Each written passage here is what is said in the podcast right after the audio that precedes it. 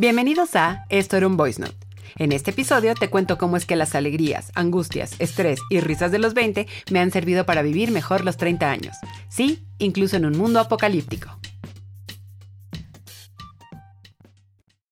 Bienvenidos al episodio número 2 de Esto era un Voice Note, un podcast traído a ustedes gracias a esta perra vida y por la pandemia. Chicos, me alegra decirles que el día de hoy me están escuchando a esta nueva Elsa renovada, evolucionada, evolución Pokémon a máximo poder, pues básicamente porque acabo de cumplir 33 años. Es decir, para cuando ustedes escuchen esto ya seré Elsa de 33 años y un día. Y sí, ya sé, todo el mundo ya me ha dicho que me prepare porque medio universo me dirá que tengo la edad de Jesucristo.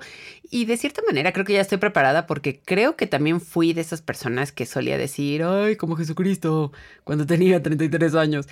Pero por otro lado, soy fiel creyente de que eso se te quita justo a esta edad, porque creo que ya ves como lo medio absurda que es esa frase. O sea, realmente no significa mucho, sí, si lo vemos objetivamente.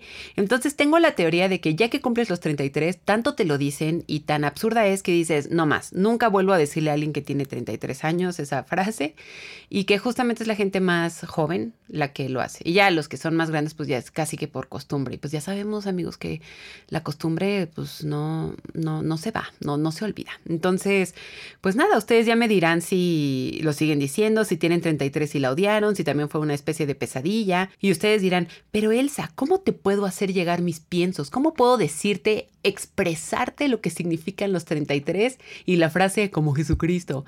Pues nada, amigos, más fácil imposible. Recuerden que pueden mandarme un voice note a arroba elsamlp en Telegram y ahí los escucharé. Pero además de decirme sus piensos sobre eso, también pueden proponer algunos temas que platicaremos en este podcast. Ya me han llegado algunos, ha sido una historia bastante feliz esa, pero eh, por el momento voy a ir eh, abarcando algunos temas que yo ya tenía preparados y más adelante ya empezaremos con esas dinámicas. Y en fin, amigos, los 33, la edad de Cristo, justamente. Aunque, o sea, retomando un poco esa plática, creo que honestamente dudo sacrificarme por los demás o incluso por una persona, no lo sé, pero de eso justo quería hablar en este episodio.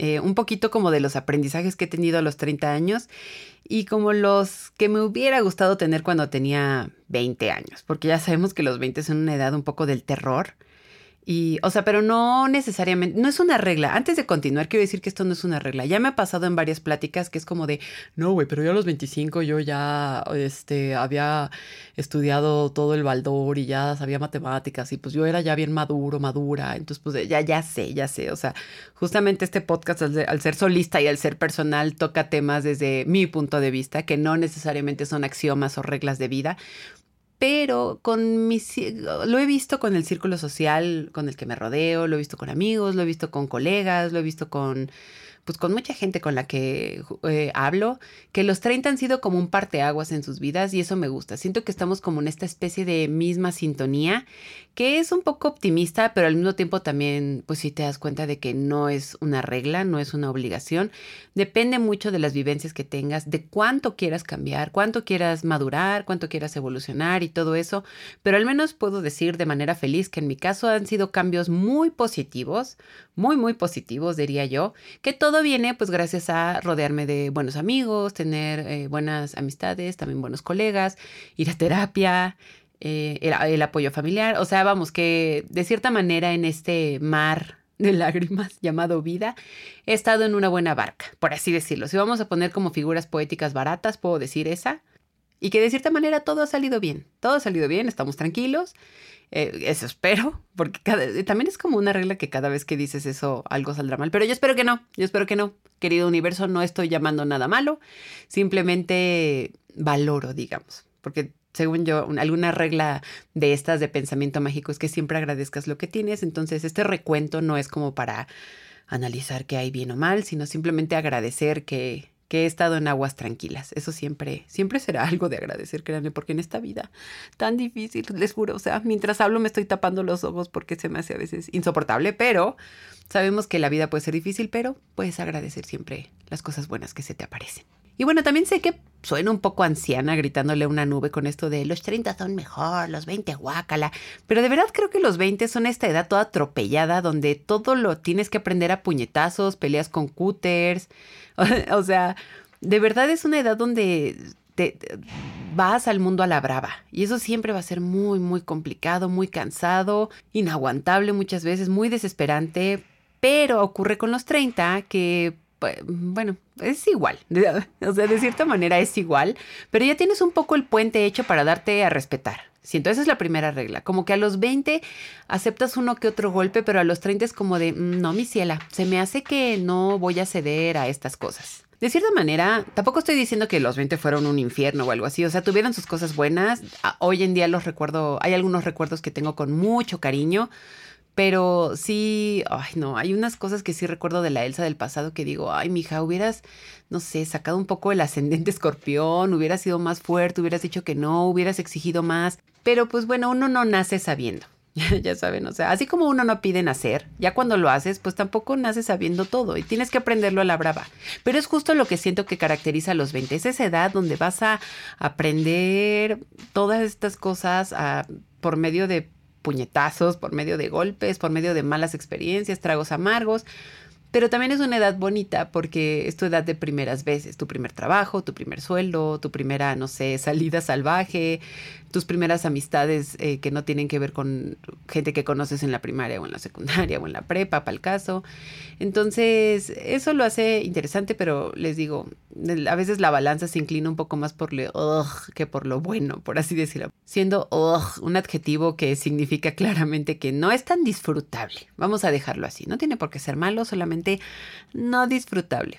Ahora bien, ¿dónde está mi gente de 40? Porque también ya me lanzaron un poquito el spoiler de que esa edad es increíble. Yo la verdad pues estoy siete años atrás, pero muchas personas también me han dicho de que, mmm, hija, o sea, si estás disfrutando los 30, los 40 son espectaculares. Entonces, también si tienen 40 años, pues díganme si es cierto ese spoiler o si nada más acrecenta esta angustia por seguir viviendo en este mundo que también, ¿eh? O sea, bueno, está desde hace mucho, pero siempre es bueno saber qué tan, qué tan desesperante se vuelve esa angustia. Y bueno, como les decía, no es que los 20 sean malos per se. El gran problema es que eres arrojado a la brava a un mundo que de por sí es súper violento. Y bueno, yo no me imagino, por ejemplo, nacer ahorita que, o sea, dejen ustedes la pandemia. Estamos siempre de que a dos de una guerra nuclear, la política de verdad está para llorar, el cambio climático, el medio ambiente, toda la basura que está en el mundo, la gente que sigue sin este atisbo de salud emocional. O sea, yo creo que si eso no nos dice efectivamente que este mundo es un lugar recio, de verdad no entiendo qué más necesitamos. Pero al mismo tiempo, como les decía, el, la década de los 20 siento que es cuando eres el blanco perfecto de cosas súper fuertes y horrendas. Dudé un poco en decir el adjetivo horrendo, pero sí siento que hay unas cosas muy, muy feas que ya cuando las ves después de haber vivido esas experiencias te dices, cuántas cosas me hubiera ahorrado si hubiera tenido más madurez. El primer ejemplo que se me viene a la cabeza, por ejemplo, es el mundo laboral. Es un clásico que todos te quieren ver la cara de imbécil al no pagarte, pagarte poco, o que, o sea, está bien, primero te dan obviamente un trabajo de becario, que es obviamente como el primer paso, paso a pasito, suavecito, diría Luis Fonsi. Pero lo malo es que obviamente muchas empresas, muchos jefes, muchos directores quieren abusar y te quieren tener de becario ocho años, porque obviamente les conviene. El sistema siempre le va a convenir que tú pienses que eres menos pero no está, no está nada bien. Y cuando tienes 20, pues obviamente te meten esta idea en la cabeza de que el primer trabajo cualquiera es bueno, acepta lo que sea, hay crisis, etcétera. Pero ya pasan un año, dos, no te suben, no, te pagan. Y si te pagan, pues obviamente no es algo con lo que puedas crecer. Y cuando tú pides un aumento, lo primero que te dicen es, ay, qué ambición, eso es muy negativo, eso no lo valoramos en las empresas y no sé qué. Entonces, siento que de tener un poco más como de, no sé si conciencia, pero sí al menos una idea de lo que mereces, de cuánto cuesta realmente el tiempo, el esfuerzo, el trabajo, muchos tendrían como la valentía de decir, oye, pues merezco más, o saber negociar también. Son cosas que no te enseñan en la prepa ni en la universidad. O sea, yo estoy sorprendida de haber tomado antes teología, antes que darte a respetar uno, dos, tres y cuatro durante todos los años de universidad. Y aprovechando el tema, quisiera hablar un poco de las materias que me hubiera gustado tener en la preparatoria o en la universidad. En primer lugar, yo creo que cómo declarar impuestos, o sea, de ley. Yo creo que me serviría más que métodos de la investigación y yo creo que esta filosofía de la historia, la verdad no lo sé, pero honestamente, cuando entras al mundo laboral y eres freelance, estás más perdido que no, no ni siquiera sé con qué comparar ese nivel de perdición. yo empecé siendo freelance, o sea, empecé escribiendo algunos artículos para algunas revistas em, y la verdad es que si bien los trabajos fueron muy divertidos, en algunos me pagaron, en otros no, pero lo de declarar impuestos era como de, ¿y me aumento o no? ¿Qué es esto del IVA? ¿A quién contrato? También encontrar un buen contador es una gran labor que te vas como afinando con la edad. Pero sí se me hizo súper sorprendente que te lanzan a este mundo donde pues vas a trabajar y en algunos lugares no te van a dar contrato y entonces pues ármala como puedas. Es como un meme que vi alguna vez donde era el SAT diciéndote, Tienes que declarar impuestos. ¿Cómo lo vas a hacer? No lo sé. Tienes que contratar a alguien. Acuérdate de pedir todos tus recibos y si no los haces, te meto a la cárcel. Besos. No saben cómo me identifique con ese meme porque es justamente de, porque esto no me lo enseñaron en orientación educativa. Eh, al menos me hubieran enseñado a declarar mis impuestos o al menos que te rolen contactos de buenos contadores. Nadie se toma la molestia de decirte lo mal que la vas a pasar tus primeros días de freelance. Entonces, como yo les decía, yo a mis 20 me la pasé muy mal de freelance. Y ya al final, obviamente, pues te vas poniendo al día, vas pidiendo tips em, y rolarte ahí un contador es más o menos como pedir droga, pero peor, porque obviamente nadie quiere soltar sus contactos o, o, si te dan un contacto suele ser el peor, el, otra vez me estoy tapando los ojos amigos, suele ser el peor contador en la historia de los contadores ever. Y me quedé mucho con esa mala experiencia de trabajar como freelance en mis 20 pero vamos, ya han pasado 10 años. Yo creo que si hoy en día, o sea, hoy 2020 o en adelante, si algún día se vuelve a ofrecer que tenga que trabajar por freelance o se abre algún proyecto, yo creo que ya tengo un poquito la madurez y la preparación para decir, ok, no me vuelve a pasar, me contrato un buen contador, saco mis recibos, me pongo al día con todo lo que hay que ponerse al día, porque creo que también el tema del SAT es como ser médico y estar leyendo todo el tiempo qué nuevas actualizaciones hay, pero vamos, ya tendría hoy la misma sabiduría de hacerlo. Pero justamente por eso los 20 fueron horrendos, porque es aprender que no todas las cosas van a salir a la, o sea, bien a la primera cuando entras a trabajar a ese mundo. Ahora, otro tema que también quería tocar era el de cuando no te pagan los trabajos, amigos. O sea, totalmente, siempre uno piensa, no, el mundo laboral, vas a entrar y todo va a ser súper lindo y bla, bla, bla.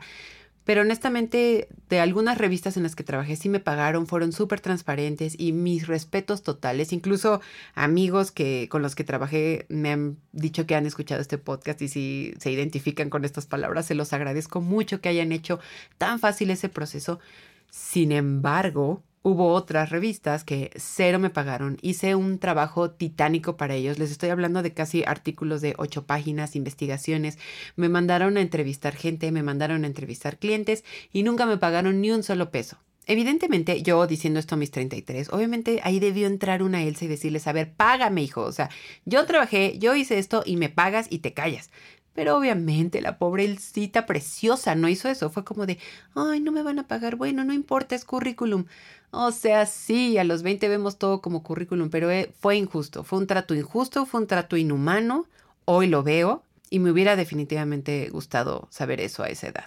Y bueno, pues, ¿qué les puedo decir? Es un recuerdo un poco amargo, porque obviamente sí, yo sé, fue algo primerizo, fue algo de una Elsa novata, pero eso no le quita su calidad de injusto, no le quita la calidad de que fue algo que no debieron hacer con mi trabajo ni con mi persona y que fue una gran falta de tacto, dejarme colgada, no contestarme mails, o sea, un drama, ¿qué les puedo yo decir? Un gran drama. Entonces también, si por un lado ustedes tienen 20 y pueden sacar alguna lección de este primer punto que estoy hablando, trabajo es trabajo y el trabajo vale. Los cuatro años, tres, cuatro, cinco años, lo que sea que hayas estudiado, fueron tu tiempo invertido para que te hagas experto en algo. Ese expertise te da para que hagas un trabajo y el trabajo se paga. O sea, si vamos a ir al mismo, a, con esas fórmulas del sistema, pues eso, se paga. Punto. O sea, no hay más. Entonces, pero bueno, se los dice la voz de la experiencia. la que aprendió justamente en esta pelea de cúters y cuchillos con las manos amarradas. Pero pues sí, así fue un poco mi experiencia, es algo que lo veo, pero esta madurez que tiene esta nueva Elsa, pues si no hubiera llegado, si esa pobre Elsita rindiendo cuentas de impuestos y todo eso, o tocando puertas diciendo, ay, pues es que a qué hora me pagan y todo esto, pues jamás lo hubiera aprendido de otra manera, supongo. Y también estaría horrible aprenderlo a los 33. Eso también, ¿eh? A los 30 empiezas a ver algunos problemas, empiezas a, a reflexionar de una manera muy profunda sobre las cosas que te aquejan, las cosas que te angustian, y esa conciencia trae más cosas buenas que simplemente esconderlas atrás de un florero y decir, bueno, aquí no pasa nada. Es otra gran enseñanza de los 30. O sea, mírenme, mírenme, soy la prueba viviente de eso. Ahora bien, cuando estuve hablando un poco de esto del salario digno, de un buen trabajo y todo esto, estoy segura que algún boomer ha de haber dicho, pero ¿qué le ocurre a esta mujer que quiere cosas sin sudor, ni lágrimas, ni sangre? Yo lo sé, amigos, y seguramente me van a llegar muchos comentarios de que soy la generación de cristal, pero al mismo tiempo yo no entiendo esta manía de pensar que te tienes que desvivir casi al punto de caer en el en la angustia, en el vórtice de la depresión, con tal de que algo salga un trabajo, lo que sea. No lo entiendo, pero justamente creo que ese también es otro aprendizaje de los 30, que es como de no necesariamente tienes que entregarle tu vida a algo que al final de cierta manera no creo que tampoco sacrifiquen mucho por ti. Si, si, si continuamos con la idea de Jesucristo y sacrificarnos por los demás, yo vería un poco antes el nombre que lleva esa cruz, amigos, realmente, porque está bien que a muchas cosas le pongas esfuerzo, dedicación y todo esto, pero si tú estás dedicando tanto a algo y ese algo no te va a entregar lo mismo, o sea, al menos ver que sea recíproco pero es justo como dijera una de mis bandas favoritas, el Cuarteto de Nos, nunca te mojes por alguien que siempre está seco. En segundo lugar, creo que a los 30 también te vas haciendo un poco el chip de equilibrar un poco las cosas de todo en tu vida. Es decir, quedarte a las 10 de la noche trabajando para luego pararte a las 6 de la madrugada y seguir trabajando. No, la vida se te puede ir en muchas cosas, pero eso no es vivir exactamente, por así decirlo. Entonces, los aprendizajes que me han quedado es saber lo que es laboral, lo que es personal y darle su importancia a ambas. Es decir, ya sé que la vida no se te puede ir todo en trabajo, pero tampoco se te puede ir por completo en fiestas. Entonces tienes que trabajar en crear un buen balance para que todo funcione. Si me preguntan de todas las entrevistas que he hecho en, en la vida, les recuerdo que trabajo en una revista que también es de estilo de vida. Entonces, psicólogos, psiquiatras, expertos y pues ¿qué será? También algunas celebridades siempre me dicen que el secreto de una vida con calidad siempre es buscar equilibrios y es una idea en la que creo firmemente. Es decir, el equilibrio de sí salir de fiesta, pero de tal manera que pueda descansar al día siguiente, que no interrumpa mi trabajo, que si mi trabajo empieza de 8 de la mañana hasta 6 de la tarde, dedicarme por completo a eso para que ya el resto de la tarde sea totalmente para mí y dedicarme a mis cosas, a mis hobbies, a, mi, a, mis pendientes o a lo que sea. O sea, siento que esa es otra de las grandes lecciones que he aprendido a los 30, aprender a simplemente saber equilibrar todo. Una de las grandes lecciones que aprendí en una serie que se llama Silicon Valley de HBO, que se las recomiendo completamente. Sí puede ser un poco repetitiva, es una de las críticas que tiene, pero tiene unas grandes lecciones de oro. Pero el punto es que Richard en algún momento Dice, yo hice todas estas cosas de tal manera que nunca me quitaran el sueño. Lo estoy parafraseando, él lo dijo de una manera seguro más bonita y técnica, pero en cuanto vi eso dije, sí, quiero que ese sea mi modus vivendi. Entonces, el punto es, yo sé que entienden el punto al que quiero llegar, que es el de saber equilibrar. Saber simplemente decir, voy a hacer esto si no afecta tal cosa o no haré esto porque podría hacer X, Y, Z. Y eso te lo van dando los 30. Y también, yo sé, depende mucho de la personalidad de cada quien. Hay gente que hace del trabajo su vida, justamente como lo vimos en el episodio pasado de Emily in Paris, que ella tiene esta idea de que el trabajo es su vida y le encanta trabajar y es su pasión. Sí, totalmente, no está mal y depende ya mucho de la personalidad de cada quien. A mí me gusta mucho esta idea de que hay tiempo para mí, tiempo para el trabajo, tiempo para la pareja, si es que se tiene, tiempo para las amistades y un eterno etcétera. Entonces, pues si en pocas palabras puedo decir que una de las grandes lecciones que me dejó también eh, cumplir 30 es eso, como valorar mi tiempo, pero también valorar, es como esta onda de Kung Fu Panda, valorar a la Elsa editora, valorar a la Elsa como amiga, la Elsa como pareja, la Elsa como hija también. Entonces, saber que eres diferentes personas, eh, diferentes máscaras, por así decirlo, y que a cada una le da su debido espacio, su debido tiempo, ese equilibrio se me hace on se me hace una de las mejores cosas que puedes aprender. Y nunca es tarde. O sea, si no te está sonando esto y tú ya tienes 35 y te gustaría como este orden, puedo decirte que eso, la búsqueda de un equilibrio a mí se me ha hecho como algo más pasajero, al menos a esta edad. Espero seguir con eso y que nunca me arte, pero puedo decir eso, que la filosofía de tener equilibrio es algo que me ha hecho mucho clic. Y bueno, en tercer lugar, otro tema que hay que hablar es sobre las relaciones personales, amigos.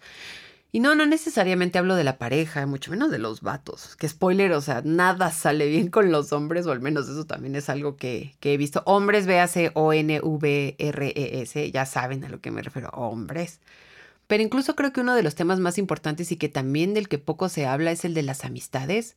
E incluso familia. O sea, como que todo el tiempo te están diciendo que una amistad es algo incondicional, que dura por años, que puede ser eterno y que la familia siempre va a estar ahí, unida todo el tiempo y etcétera, etcétera. Pero algo que yo he aprendido, al menos con vivencias propias, pero también de mi gente, de mis amigos, es que pues no, está bien aprender a decir adiós, incluso esas amistades que tú creíste que iban a ser incondicionales. Y si de verdad no te sientes feliz en tu círculo familiar, también está bien decir adiós. Pero tenemos esta idea de que hay que forzarla hasta que ya no se pueda más. Y no, no, no, no. Y eso es justamente lo que me gusta mucho de la serie Girls de HBO. Si no la han visto, pueden adelantar unos dos tres minutitos. Digo, no digo tantos spoilers, pero tampoco quiero ser esa, esa persona que le suelta todo el final de las cosas que no han podido disfrutar, porque si créanme, yo también tengo mucho en mi lista de pendientes, no los culpo. Pero bueno, el punto es que lo que me gusta tanto de esta serie es que al final nos demuestra que no está mal decir adiós, especialmente la gente que no te hace bien. Y bueno, o sea, todas las protagonistas de ahí se lucían por sus grandes niveles de toxicidad, Menos mi Shoshana hermosa. Shoshana siempre fue mi personaje favorito en la historia. No lo sabía yo desde el primer episodio, pero en la última temporada Shoshana nos demuestra justamente lo que es querer separarte de un mundo súper tóxico y lo bien que te puede ir. Es decir, no significa que vas a tener la vida descifrada, pero sí que avanzas, que como que mueves piezas y los engranes se mueven a tu favor en lugar de quedarte en ambientes sumamente tóxicos. Y esa también es una lección de oro que claro que te tardas en aprender, pero cuando lo haces, ah, no sabes cómo despegas. Y creo que el gran problema radica en que nunca te dicen que así como hay que trabajar una relación de pareja, también tienes que trabajar tus relaciones amistosas y familiares. Y no se crean, a mis 20 también tuve muchas relaciones que se distinguían por ser bastante tóxicas, que no había límites, que aceptaba críticas pero nunca las respondía o al menos me dignaba decir, oye, eso no se vale, amistosas y amorosas también y todo, e incluso laborales también. Entonces, creo que a los 30, a partir de todo lo que aprendí en una década, es que ya puedo poner límites. Si algo no me parece, lo digo. A veces lo digo de la forma más educada posible porque siento también que es muy difícil llegar a un punto eh, colérico conmigo pero de cierta manera ya no acepto lo que llegué a aceptar a los 20. Ninguna crítica a mi cuerpo, ninguna crítica a mi trabajo, obviamente si no es constructivo, ya saben, porque obviamente hay críticas que te sirven para crecer, para decir, para ser una mejor persona, pero también hay críticas que van directo a la llaga. Van a la llaga como si les hubieras preguntado, ¿existo? Y van y tocan la herida para ver si eres real. Así se sienten esas cosas. Y yo siento que ya, ese, esa Elsa ya, no existe más. Ay, no, pobre Elsa de los 20, me dan muchas ganas de regresar en el tiempo y abrazarla porque pobre muchacha, pero pues justo, sin esas vivencias yo creo que no podría yo decir con esto, con esta seguridad o tanta certeza que yo ya no dejaría eso en mi vida. Básicamente, esa es una de las lecciones más fuertes y me llena un poco de melancolía pensar pues sí, a cuántas cosas le he dicho adiós, a cuántas cosas le he puesto límites, cuántas cosas he tenido que dejar atrás, pero todo ha sido en aras de mejorar, también de ser feliz, porque si no me cuido yo, ¿quién? Si no se cuidan ustedes, pues ¿quién? Sí es difícil, es una de las lecciones más pesadas, yo creo que he aprendido, pero pues también una de las más valiosas. La vida es muy corta como para rodearte de gente nefasta, entonces, pues qué mejor que trabajarlas. También creo que los 30 es una grandiosa edad donde empiezas a quitarle la etiqueta de tabú a muchas cosas, aprovechando el tema. Es decir, todo lo que escuchas sobre dinero, sobre el sistema, sobre sexo, sobre relaciones, sobre X, Y, Z, de repente empiezas a ver como que pues no, nada de eso tiene ningún sentido. Siempre y cuando mantengas una perspectiva amplia, o sea, decidas abrir tu mente. De nada sirve que quieras explorar el mundo y que nada más vayas como con una línea, que tu pensamiento sea unilineal, no voltees a ver a nadie, no quieras platicar con nadie, no quieras saberme más cosas. Es eso también, independientemente de la edad, si siempre, si toda la vida vas con la mente abierta a descubrir nuevas cosas, a saber que todo mundo puede tener una opinión diferente a la tuya, em, que va a haber perspectivas nuevas y todo esto, creo que es una buena manera de descubrir el mundo. Y por último, también creo que los 30 te hacen un poco más independiente. Y no estoy hablando necesariamente de que te mudes de tu casa, que sí, también justamente mi terapeuta algún día me dijo, no es ninguna regla de que te vayas al final de los 20 o a principios de los 30. O sea, tienes que irte en el momento en que estés listo. Y se me hizo un consejo tan sabio. Pero bueno, el punto es que no solamente hablo de independencia física, sino que también te vuelves un poco independiente en cuanto a emociones, ideas, percepciones, ya no dependes tanto de qué opina X y Z, te vas como, le vas perdiendo un poco el miedo a decir lo que sientes y eso es una grandiosa independencia, como que ya no esperas saber qué opinan los demás para decir algo, o sea, creo que ese tipo de lecciones siempre dejan como cosas muy, muy valiosas y que te muestran como una persona mucho más autónoma y eso de verdad es invaluable. Y bueno, como lección final, y creo que recordando un poco lo que dije al principio, los 20 no necesariamente son malos per se. O sea, no es como que sea una regla que los 20 sean malos. Ya muchos me dirán si no, al contrario, fue su mejor década, si aprendieron más cosas, etc. O sea, les digo, todos somos un universo distinto. Eso me queda más que claro. El punto es que también esas cosas, si no las hubiera vivido yo a mis 20, no sería la mujer que soy hoy. Entonces está bien, está bien haber vivido eso. Y la verdad que bueno que me pasó a los 20 para que yo pueda disfrutar los 30. Y supongo que todo lo que esté aprendiendo a esta edad ya lo viviré yo a los 40 de otra manera, lo cual también está bien. Yo creo que entre más primeras veces tengas, te va preparando para un futuro mejor. Y bueno, la vida no siempre es buena, también tiene ahí sus cosas de malas o sus cosas no tan brillantes, por así decirlo.